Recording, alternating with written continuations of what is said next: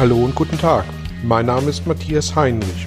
Ich helfe Menschen und Unternehmen seit 2010 mit Coachings und Seminaren über sich hinauszuwachsen. Mein Ziel ist es, Ihnen zu helfen, innere Bilder von bestimmten Situationen in Vertrieb und Führung zu überprüfen und gegebenenfalls nachhaltig zu korrigieren. Kurze Impulse wie der folgende lassen neue Ideen und Inspirationen in Ihr Tagesgeschäft einfließen. Hallo und herzlich willkommen zu einem weiteren Belgian Impuls. Heute möchte ich mich mit dem Thema beschäftigen, was wir als Führungskraft tun können, wenn wir Zielvereinbarungen mit Mitarbeitenden getroffen haben und im Laufe der Periode feststellen, dass diese Ziele völlig unerreichbar werden. Da gibt es mehrere Ursachen dafür. Das können Katastrophen sein, die von außen eintreten. Das können Marktveränderungen sein. Das können Krisen sein, die nicht vorhersehbar gewesen sind, sodass wir jetzt eben einen Einfluss auf unsere Zielvereinbarungen haben. Und genau aus diesem Grund gibt es einige Verfechter, die sagen, wir brauchen gar keine Zielvereinbarungen mehr, weil die Dynamik in den Märkten so groß und so hoch ist, dass es sowieso keinen Sinn macht, über Ziele nachzudenken. Nun, ich hingegen bin der Überzeugung, dass es durchaus sinnvoll ist, über Ziele nachzudenken, Ziele zu vereinbaren ähm, dass wir als Führungskraft aber in der Tat auch gefordert sind, darauf zu achten, inwieweit diese Ziele erreichbar sind. Und das ist für mich kein Widerspruch. Als Führungskraft habe ich eine Obliegenheitspflicht äh, meinen Mitarbeitenden gegenüber. Und wenn ich das Gefühl habe, dass äußere Einflüsse, nicht die Einflüsse bei meinen Mitarbeitenden, sondern äußere Einflüsse dazu beitragen, dass diese Ziele unerreichbar sind, dann brauchen wir schnell Alternativen, dann brauchen wir schnelle Handlung, insbesondere der Führungskraft. Alles andere an der Stelle würde zu Demotivation im Team führen und zu nichts anderem. Wie können wir also als Führungskraft damit gut umgehen? Welche Attitüden können wir uns angewöhnen, um in solchen Situationen, wenn Ziele plötzlich aufgrund äußerer und von uns nicht beeinflussbarer äh, Themen, wenn die plötzlich äh, den, den Bach runtergehen und wegrauschen.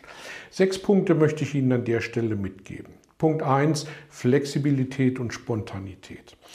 Wenn wir das Aussitzen, dass irgendwelche Ziele plötzlich unerreichbar erscheinen, wenn wir darüber weggehen, wenn wir, wenn wir das Gefühl vermitteln, alles geht weiter wie immer, dann ist das keine gute Attitüde, die wir uns da angewöhnen.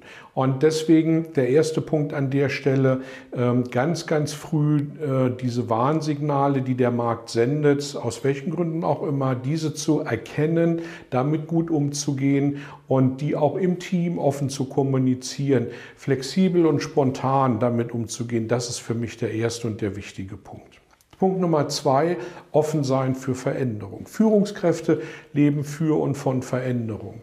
Und deswegen darf ich mich auch als Führungskraft immer wieder hinterfragen, und das hat nichts mit Krisen und Zielen allein zu tun, was kann ich heute Verrücktes tun, was ich bisher noch nicht getan habe, um wieder etwas zu optimieren, wieder etwas besser zu machen. Und diese Frage ist in solchen Momenten, wo äh, Ziele unerreichbar erscheinen, in der Tat umso wichtiger. Der dritte Punkt ist für mich extrem wichtig, weil ich immer wieder merke, dass gerade in solchen Situationen, wo Ziele ähm, außer Reichweite rücken, genau hier falsch angesetzt wird. Und das ist das Thema Mikromanagement. Viele Führungskräfte, vielen Führungskräften fällt in Krisenzeiten in der Tat nichts Besseres ein, als das Mikromanagement zu erhöhen. Also wie viel Telefonate, wie viel Kilometer gefahren, wie viel Termine gemacht, genau solche Geschichten. Dahinter stecken meist zwei Motive. Das ist der Mangel an besseren Ideen der Führungskraft und, umso schlimmer, der Mangel an Vertrauen. Also, wenn es ähm, zu dieser Situation kommt, hüten Sie sich davor, Mikromanagement anzuschalten und tatsächlich nach diesen Parametern zu triggern, weil das führt zu ganz offensichtlicher Demotivation.